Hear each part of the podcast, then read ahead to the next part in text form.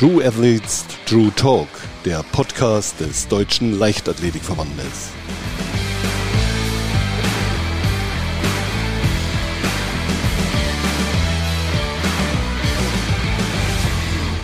Ja, willkommen zu einer weiteren Folge heute mit Jörg Schulte, dem DLV-Bundestrainer Diskus und Stützpunkttrainer in Potsdam und gleichzeitig Trainer von Christine Pudenz, der Vize-Olympiasiegerin von den Olympischen Spielen in Tokio. Hallo Jörg. Ja, hallo. Schön, dass ich da sein darf und ja, ich freue mich schon auf die Fragen.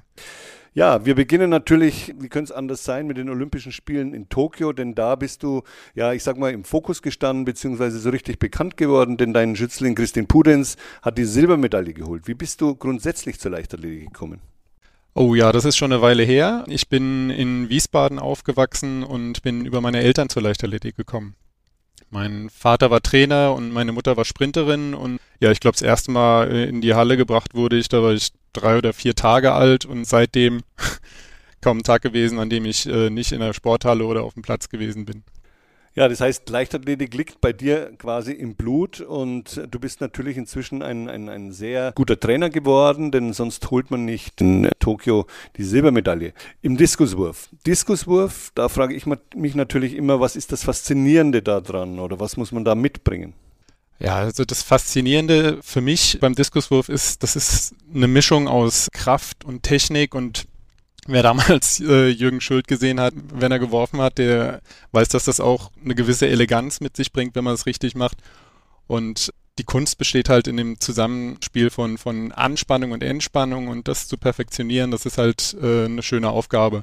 Und ich habe damals selber äh, ein bisschen geworfen und war aktiv in der Zeit, als in Deutschland zeitweise, ich glaube, drei oder vier Athleten unter den weltbesten zehn waren. Und das hat natürlich auf mich einen Eindruck hinterlassen und hat mich begeistert. Und diese Begeisterung hat mich bis heute nicht losgelassen. Wenn du vielleicht nochmal so genauer drauf gehst, was so die Eigenschaften sind, ich meine, man wählt ja dann oftmals Talente aus. Äh, Gibt es überhaupt genügend Talente für den Diskuswurf? Ist ja doch etwas ganz Besonderes. Ich war ja jetzt eine Weile Nachwuchsbundestrainer wir haben schon Jugendliche, die talentiert sind. Äh, es sind in den letzten Jahren, wie wir alle wissen, natürlich nicht mehr die Masse an Athleten, die wir früher mal hatten, aber der deutsche Wurf ist immer noch äh, sehr erfolgreich und ja, die Voraussetzungen, die wir immer so ein bisschen suchen, sind natürlich so die anthropometrischen Voraussetzungen, also große Athleten mit großer Armspanne weil ähm, im Endeffekt geht es um Beschleunigungsweg und äh, um die Beschleunigung eines Geräts. Und da hat natürlich ein Athlet, der einen längeren Beschleunigungsweg hat, Vorteile. Und wenn man kleiner ist und kürzere Arme hat, dann äh, muss man das irgendwie überkompensieren. Und das ist dann natürlich schwierig. Ansonsten suchen wir Athleten mit äh, gewissen Schnellkraftfähigkeiten natürlich. Und dann die, die Sachen, die man äh, sonst so mitbringt. Also ehrgeizig und fleißig muss ein Athlet sein und trainierbar und belastbar. Und wie man jetzt bei Christine gesehen hat, manchmal muss man auch einen langen Atem haben. Weil im Diskus ist es so, das Hochleistungsalter, das beginnt gerade bei den Jungs so mit 27 aufwärts. Und äh, da ist schon eine Zeit, die man überbrücken muss äh, von der Jugend und wenn in der Zeit nicht abzusehen ist, dass man da irgend, oben irgendwo mal ankommt, dann äh, da brechen uns einige Talente dann auch weg. Kommen wir vielleicht nochmal auf die Olympischen Spiele in Tokio zurück. Es war Corona, es gab ein Trainingslager. Es ist alles um einiges anders gewesen, keine Zuschauer im Stadion.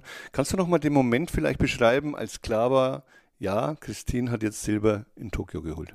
ja, das war natürlich sehr spannend. Also für mich war die ganze Aktion spannend. Ich war im Nachwuchs jetzt mehrfach bei internationalen Meisterschaften dabei, aber das war meine erste große Meisterschaft als betreuender Trainer. Und dann gleich olympisches Finale und mit zwei eigenen Athleten dabei, also Clemens bei den Jungs und Christine bei den, bei den Frauen. Das war an sich schon sehr spannend. Und der Wettkampf ging ja eigentlich relativ gut los. Sie hat eine gute Leistung gebracht und dann kam bekanntlich diese Regenunterbrechung in dem Moment war ich eigentlich relativ ruhig, weil Christine hatte, lag in der, zu der Zeit auf dem dritten Platz und ich wusste, äh, den Ring, den hatte ich vorher mir mal angeguckt, dass der bei Regen nicht unbedingt einfacher zu werfen wird und dass die Sprungabwerferinnen da äh, jetzt äh, Probleme kriegen werden.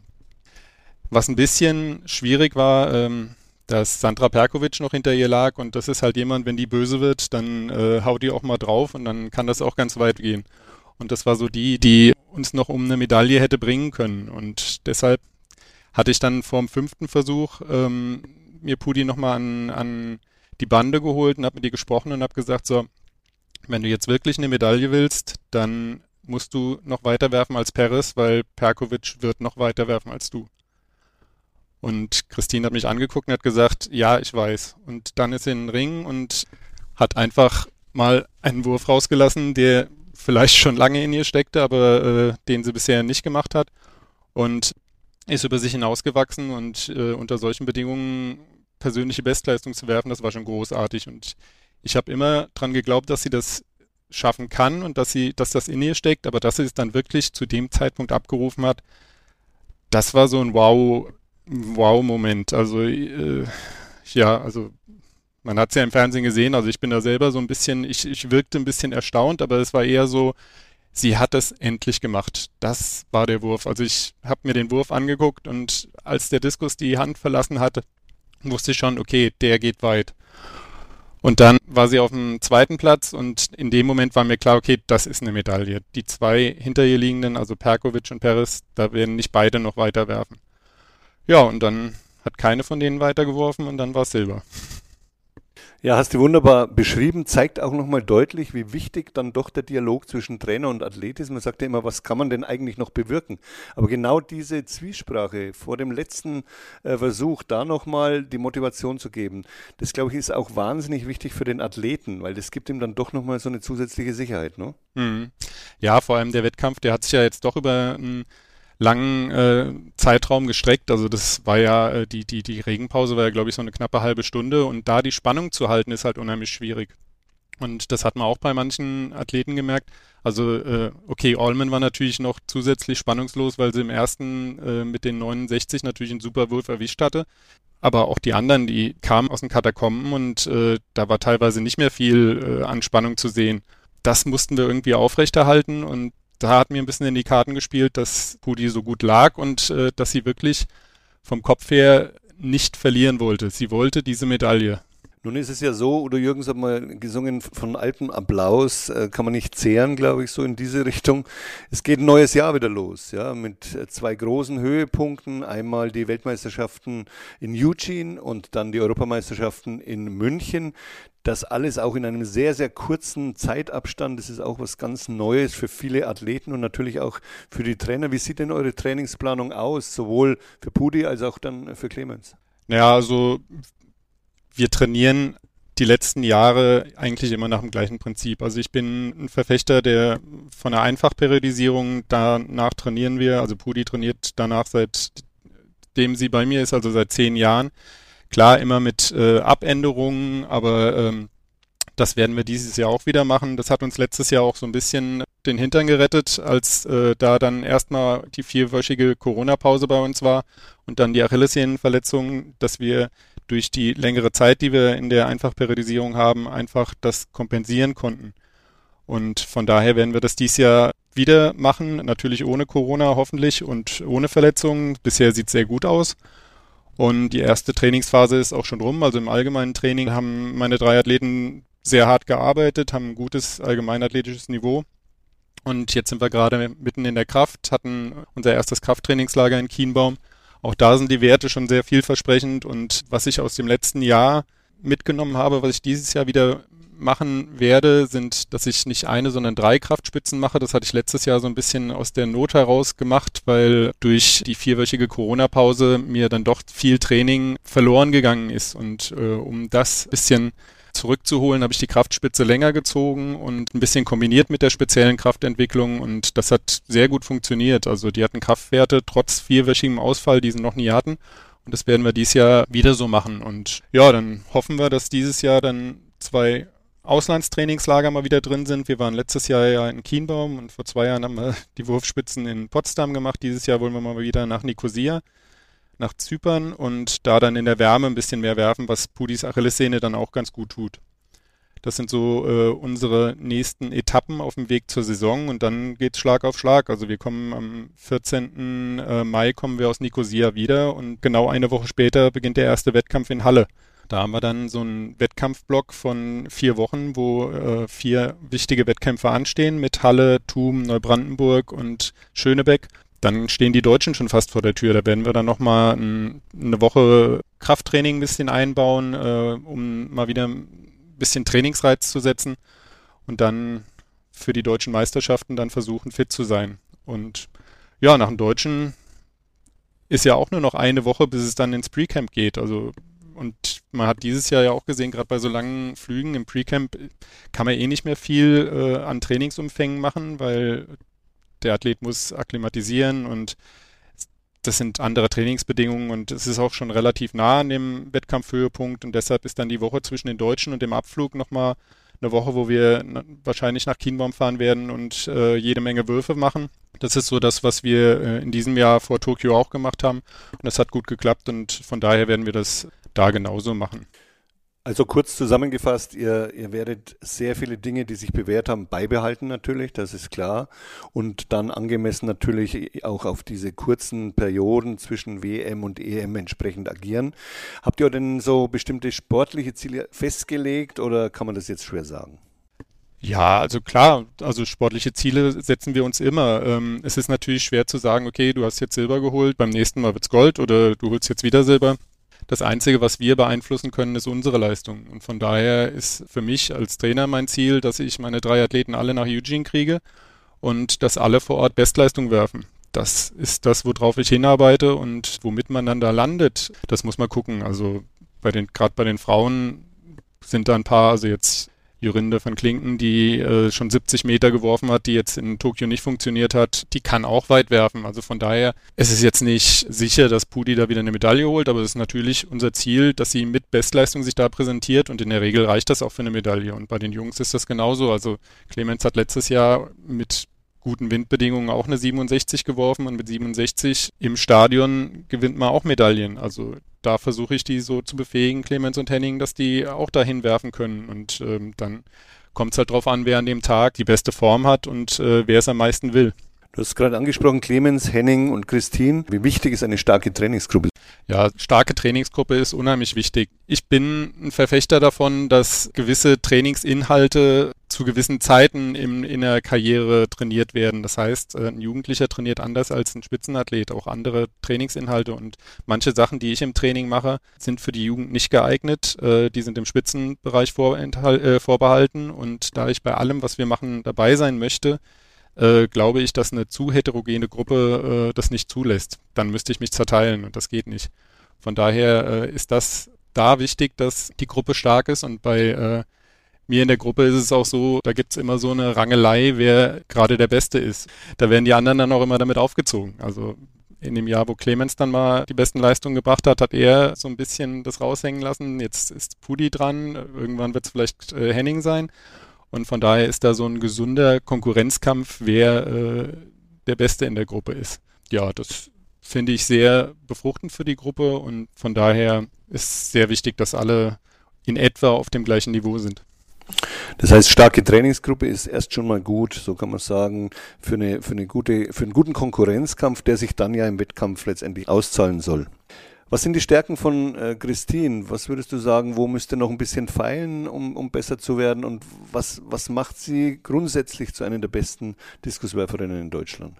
Na, sie ist körperlich schon sehr geeignet. Also sie bringt äh, einiges mit, was natürlich man nicht antrainieren und nicht lernen kann. Also ihre Eltern waren beide Werfer, der Vater war Diskuswerfer, die Mutter war Kugelstoßerin. Von daher ist da genetisch natürlich schon einiges da und hat von ihrer Einstellung her auch aus dem Elternhaus den Leistungsgedanken natürlich mitgekriegt. Wenn man die reinen Zubringerleistungen bei Christine sieht, dann ist sie eigentlich in nichts wirklich überragend. Da gibt's bei allen äh, Übungen gibt's äh, Athleten, die das deutlich besser können als sie. Aber sie ist in allen ganz gut und hat auch das Potenzial, sich da noch zu steigern. Und ähm, das ist auch das, was uns für die nächsten Jahre noch eigentlich in der Hinterhand ist, weil ähm, in der Kraft ist sie noch bei weitem nicht da, wo ihre Konkurrenten sind. Wurfgeräte wirft sie noch nicht so schwere, wie andere das werfen. Und das sind alles Sachen, die wir noch ein bisschen ausarbeiten können. Also was sie ausmacht, ist natürlich ihr Durchhaltevermögen. Also ich habe es schon mal gesagt, wir trainieren seit zehn Jahren zusammen und da waren nicht nur erfolgreiche Zeiten dabei. Sie hat die ersten Jahre gerade, da sie so einen Jahr, starken Jahrgang hatte mit, mit Anna Rü und äh, Shanice Kraft, hat sie zwar gute Leistungen gebracht, mit denen sie in, äh, in anderen Jahrgängen auch deutsche Meisterin und international immer dabei gewesen wäre, aber ähm, in dem Jahrgang halt nicht. Und äh, sich da durchzubeißen, da die, die Ruhe zu behalten und den Glauben, dass es irgendwann klappt, das macht sie schon aus. Das hat ihr jetzt dieses Jahr auch wieder geholfen. Andere hätten da schon längst hingeschmissen. Wenn du dich mal selbst beschreiben müsstest als Trainer, welche Art von Trainer bist du? Sehr, sehr streng, sehr freundschaftlich, kameradschaftlich, klar orientiert? Ich weiß nicht, wie man sagen kann. Wie würdest du dich selbst beschreiben? Aber ah, das ist natürlich immer ein bisschen schwierig. Das äh, ist immer einfacher, das über jemand anderen zu sagen. Als streng würde ich mich jetzt nicht bezeichnen. Äh, es ist eher so, dass meine Trainingsgruppe so ein bisschen, bisschen meine Familie ist. Klar habe ich auch meine Familie zu Hause, aber die sind ein bisschen adoptiert. Also eigentlich habe ich fünf Kinder. Die äh, kommen dann auch ab und zu mal vorbei zum Essen oder wir haben neulich Dart-WM geguckt. Von daher bin ich jetzt nicht der unnahbare, autoritäre Trainer. Aber von meiner Art her, ich habe halt immer versucht, von erfolgreichen Trainern zu lernen. Und wir haben natürlich äh, jede Menge erfolgreiche Trainer in Deutschland gehabt. Und ähm, ja, also natürlich mein Mentor Jürgen Schuld äh, ist da an erster Stelle zu, zu nennen, aber auch Gerd Böttcher und Bernd Thomas, Werner Goldmann und auch mit René Sack tausche ich mich viel aus und da versuche ich mir immer äh, alles so die besten Sachen zusammenzusuchen und mir mein Bild vom Training und von Technik zusammenzustellen. Ja, jetzt gerade was Wettkampfbetreuung und äh, Umgang mit Athleten angeht, natürlich auch Helge Zölkau, der jahrelang sehr erfolgreich äh, seine, seine Speermädels bei internationalen Meisterschaften betreut hat. Das hat mich immer sehr beeindruckt, mit welcher Ruhe der in der größten Drucksituation äh, im Stadion saß und egal ob es gerade gut lief oder nicht, souverän seine Athletin angelächelt hat und einfach den, den, das vermittelt hat, okay, ich habe alles im Griff. Und selbst wenn man zu Hause am, am, am Bildschirm aufgeregt war, weil es um Medaillen ging, hat das einen zu Hause beruhigt und die Athletinnen auch und das war sehr erfolgreich. Von daher ist das, äh, also ist Helge, was, was Athleten äh, Handling angeht, so ein bisschen mein, mein Vorbild, ja.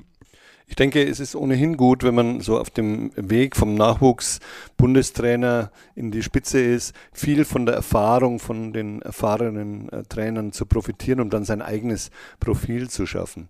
Worauf legst du denn so besonderen Wert im Training? Also für mich ist wichtig, dass keine Einbahnstraße ist äh, bei der Kommunikation. Also äh, für mich ist wichtig, dass die Athleten sich einbringen in, ins Training und mitarbeiten.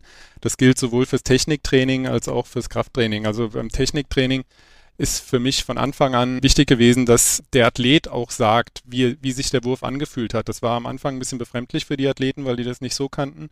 Aber ich habe dann am, vor allem am Anfang immer gefragt, ja, sag du mir doch mal, wie der Wurf war.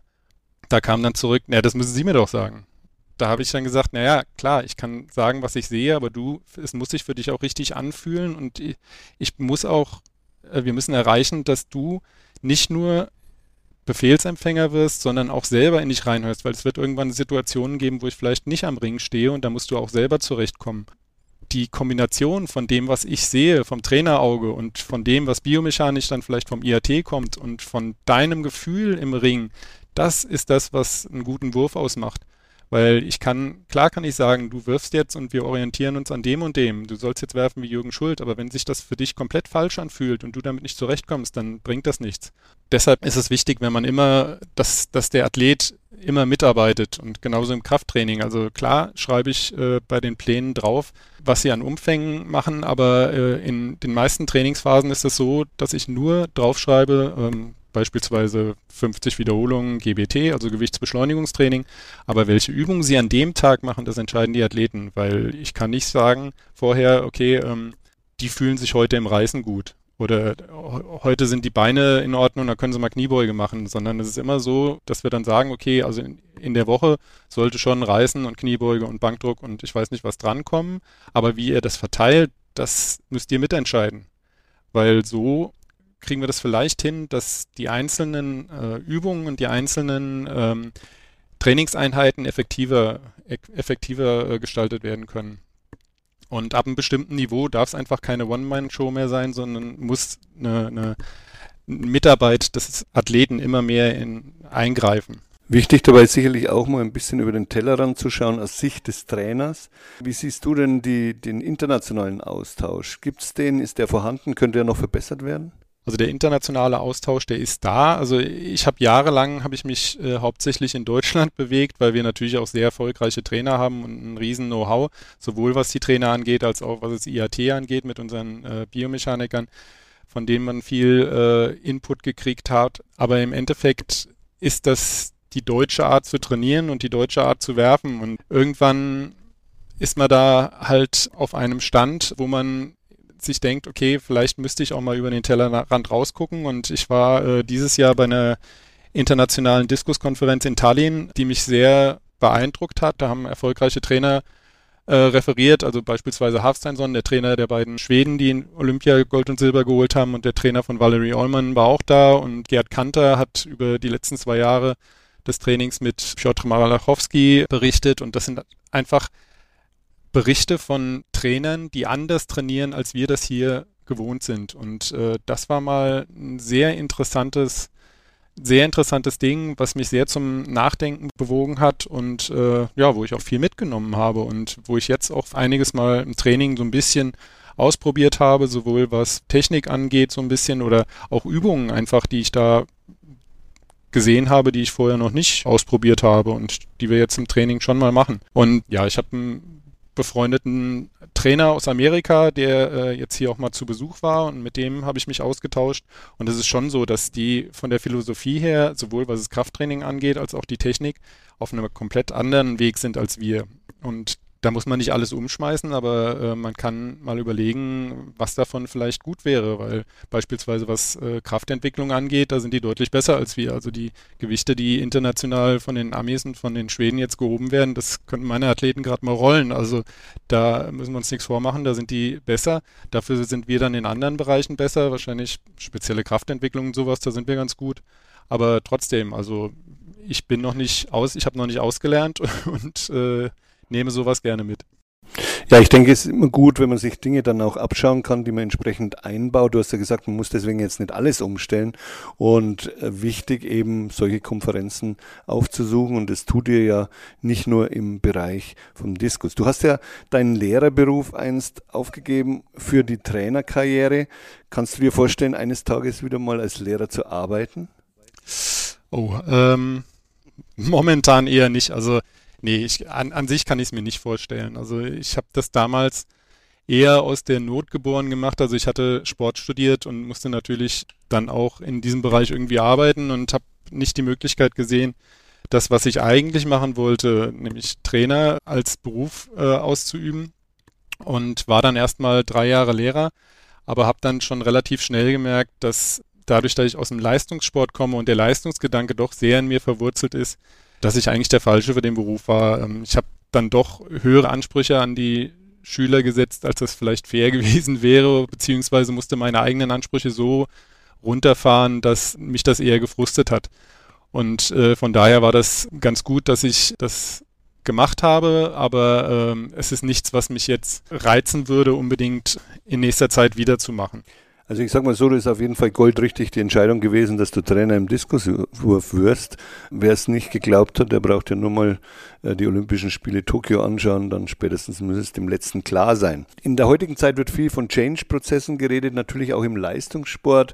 Trotzdem wägt man ja immer ab, was behält man bei, was verändert man. Wie wichtig ist so eine Veränderung im Leistungssport auch, neue Reize mal zu setzen?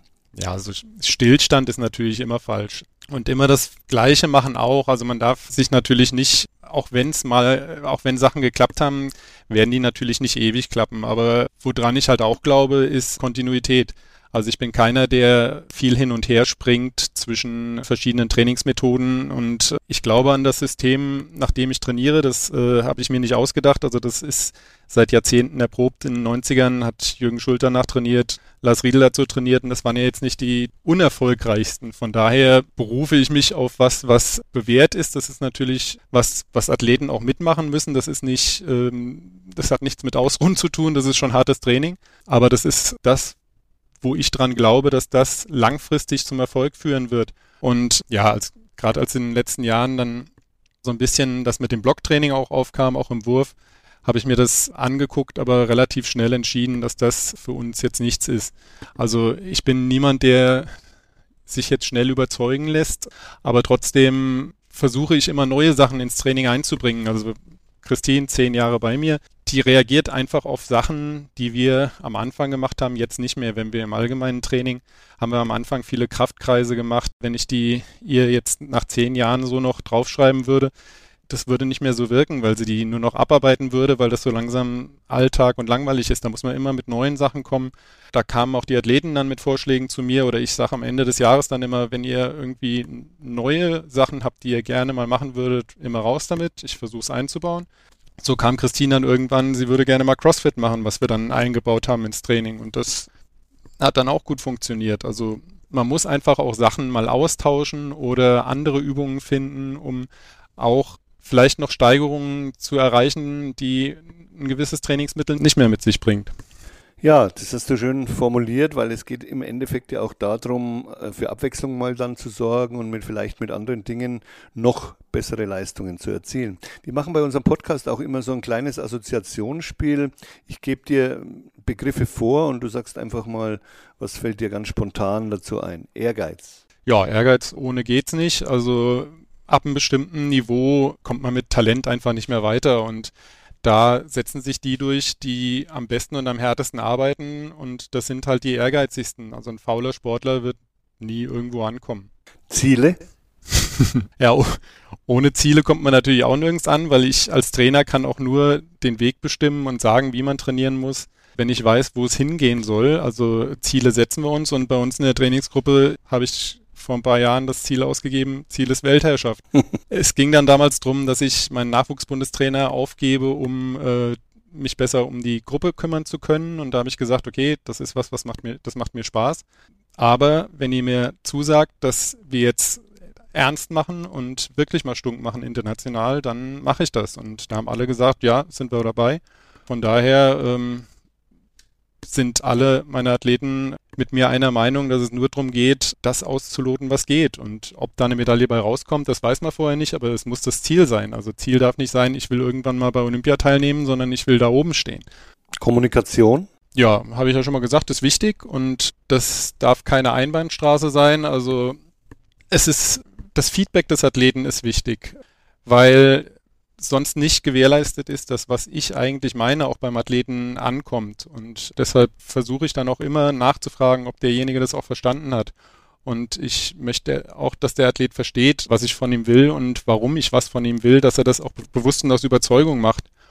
Ja, deshalb am Anfang ist das für einen Athleten, der neu bei mir ist, immer ein bisschen befremdlich und, und äh, anstrengend, weil er selber sehr viel reden muss, aber am Endeffekt kommt da äh, eigentlich die Erkenntnis, dass das doch zielführend ist. Regeneration? Ähm, ja, ist ein wichtiger Teil des Trainings, aber in gewissen Trainingsphasen muss man auch mal ganz schön platt sein. Also ich glaube nicht daran, dass weniger immer mehr ist, sondern dass Training auch mal ermüdend sein muss, aber man muss die Balance finden, weil Verletzungen kommen schnell, gerade bei Übertraining. Und wir haben jetzt gerade mal ich hatte ja schon erzählt, wir waren in Kienbaum, haben eine Woche hart Kraft gemacht und jetzt haben wir halt mal ein, zwei Wochen, wo wir das Training ein bisschen ruhiger gestalten, dass der Körper sich regenerieren kann, um dann wieder die Akkus voll zu haben für die nächste Kraftspitze, die da kommt. Und dann bleiben noch die zwei Begriffe Enttäuschung und Triumph. ja, Enttäuschung gehört natürlich auch leider dazu. Ähm, das Wichtige ist halt, dass man daraus lernt und die richtigen Schlüsse zieht. Also man kann entweder sagen, okay, na, jetzt schmeiße ich hin, oder sagen, okay, das ging mir jetzt so auf den Keks, das will ich so nicht nochmal erleben. Und daraus kann man natürlich Motivation ziehen. Und Triumph, ja, das ist natürlich ein großes Wort. Hatte ich bisher noch nicht, sage ich mal. Das ist ja am ehesten, könnte man sagen, dass Kollege Hafsteinsson mit den Schweden das dieses Jahr bei Olympia geschafft hat, mit Platz 1 und 2. Das ist, das war ein Triumph und das ist natürlich was, wo ich mit meinen Athleten auch hin will. Ähm, also mein Ziel ist, dass die Medaillenvergabe irgendwann nur noch über meine Athleten geht, dass alle an denen vorbei müssen. Das ist natürlich sehr ambitioniert und ob wir da hinkommen, ist die Frage, aber um mich und die Athleten zu motivieren, ist das halt so unser Ziel. Das ist in der Tat so, wie du das beschreibst, sehr ambitioniert, denn für mich ist auf jeden Fall schon die Silbermedaille ein Triumph gewesen in Tokio. Wenn du mal nicht trainierst und mal ein bisschen Freizeit hast, was ja bei den Trainern sehr schwierig ist, das ganze Jahr über unterwegs, das ganze Jahr über trainiert, das ganze Jahr Wettkämpfe, wie kannst du am besten abschalten? Ja, wenn ich mal nicht unterwegs bin oder äh, im Training, dann genieße ich natürlich Zeit mit meinen Kindern und meiner Frau zu verbringen. Also die Familie zu Hause, die muss natürlich sehr viele Abstriche äh, machen und in gewissen Phasen sehen mich meine Kinder äh, recht selten. Von daher ist das was, was ich dann genieße äh, in der Zeit, wo ich dann mal Zeit habe. ich höre gerne Musik und gehe gerne auf Konzerte, äh, was ja die letzten zwei Jahre leider nicht möglich war. Da freue ich mich nach der Pandemie dann drauf, dass das mal wieder äh, was ist, weil das ist was, wo ich immer draus schöpfe. Was ist da so deine, deine Richtung in der Musik, die dir gefällt? Ja, also ich bin ziemlich bekloppter Fan von Bruce Springsteen. Äh, ich war, glaube ich, auf 60 bis 70 Konzerten und äh, das ist so das, wo ich am meisten verwurzelt bin. Also ich bin so Rockmusik, in dem, in dem Bereich bin ich zu Hause. Ja, und der Boss ist natürlich großartig. Mir ist es bis jetzt leider noch nicht gelungen, mal ein Live-Konzert zu sehen, aber vielleicht schaffe ich es ja doch nochmal. Ja, so langsam musst du dich eilen. ja, stimmt. Langsam muss man sich wirklich eilen. Einmal habe ich ihn knapp verpasst, das war in New York, aber mal schauen. Gut, kommen wir mal noch auf ein, ein, ein anderes Thema. Mentale Stärke wird immer wieder hervorgekehrt. Was hältst du davon oder wie wichtig ist das für die Athleten? Sollen Athleten das selber bestimmen können oder sagst du, nee, da muss man schon auch ein bisschen dahinter sein? Also mentale Stärke ist wichtig. Man hat es jetzt an Budi gesehen. Ähm, manche brauchen das eher weniger und ich glaube nicht, dass es was bringt, das einem Athleten aufzuzwingen. Also wenn ein Athlet von sich aus sagt, nee, damit kann ich nichts anfangen, wird das nichts wird das nichts bringen. Das ist eher kontraproduktiv. Aber ich glaube, dass äh, einige Athleten gut fahren, sich da ein bisschen besser aufzustellen.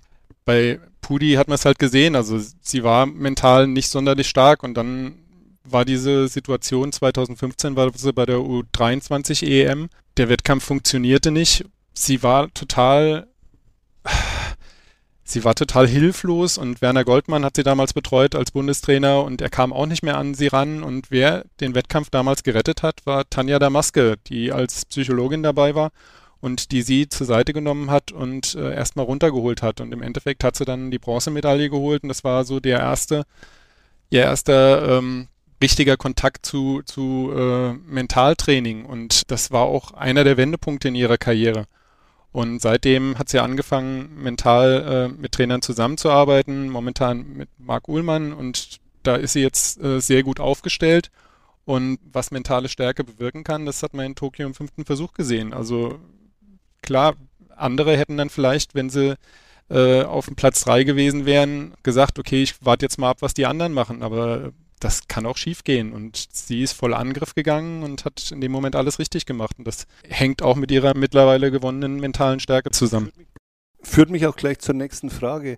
Denn im Leistungssport gibt es ja oft die sogenannte Achterbahnfahrt. Nach erfolgreichen Tagen kommen auch mal Tage wieder, wo es eben weniger gut läuft. Und ich glaube, genau dann ist es wichtig, mental stark zu sein und sich zu sagen, okay, ich kann nicht jeden Tag auf Gold performen, aber es geht sicher wieder aufwärts. Wie siehst du das?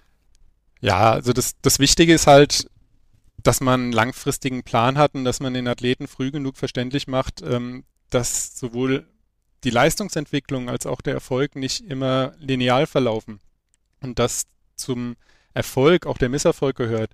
Und unsere Aufgabe ist es, ähm, aus Misserfolgen Motivation zu generieren, dass wir dann sagen, okay, wir haben jetzt, wir haben jetzt voll eine, voll einen in die Fresse gekriegt und das machen wir das nächste Mal anders das geht ja nicht nur den Athleten so, also es geht uns Trainern ja auch so. Und ich weiß noch, also der größte Nierentritt, den ich mal gekriegt habe, war 2016 in Bütgosch äh, bei der U20 WM. Clemens, äh, der damals schon bei mir trainierte, war Weltjahresbester und Merten Hove war noch dabei und die beiden hatten die zehn besten Wettkämpfe in der Welt in dem Jahr. Und im Endeffekt wurden sie, glaube ich, Sechster und Achter.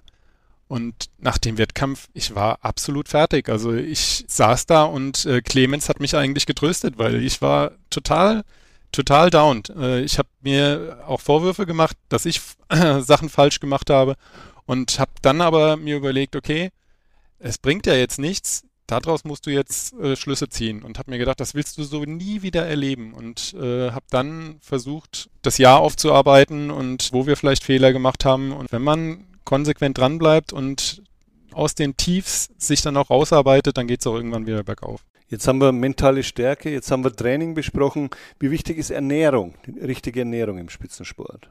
Ja, ist wieder was, wo man dann äh, Christine anführen kann. Also Christins Erfolg kam, nachdem sie sich mit Ernährung befasst hat, weil sie war jahrelang, hat sie das Last-Kraft-Verhältnis nicht sonderlich positiv gestaltet, sage ich mal so, und äh, war ein bisschen zu schwer. Irgendwann fing sie an, sich damit zu befassen, fing an, mit einem Ernährungsberater zusammenzuarbeiten ihr Gewicht ging runter und das war der Moment, wo es anfing zu laufen, wo sie dann erstmals deutsche Meisterin wurde, wo ihre Leistungen konstanter wurden. Sie hat immer einzelne Wettkämpfe gehabt mit Ausreißern, die dann ganz gut waren, aber da fing es an, dass äh, sie wirklich ein Leistungsniveau sich erarbeiten konnte, wo mehrere ähm, Wettkämpfe dann auch gut waren. Und also meine drei Athleten, die arbeiten alle mit einem Ernährungsberater zusammen, der die Ernährung steuert.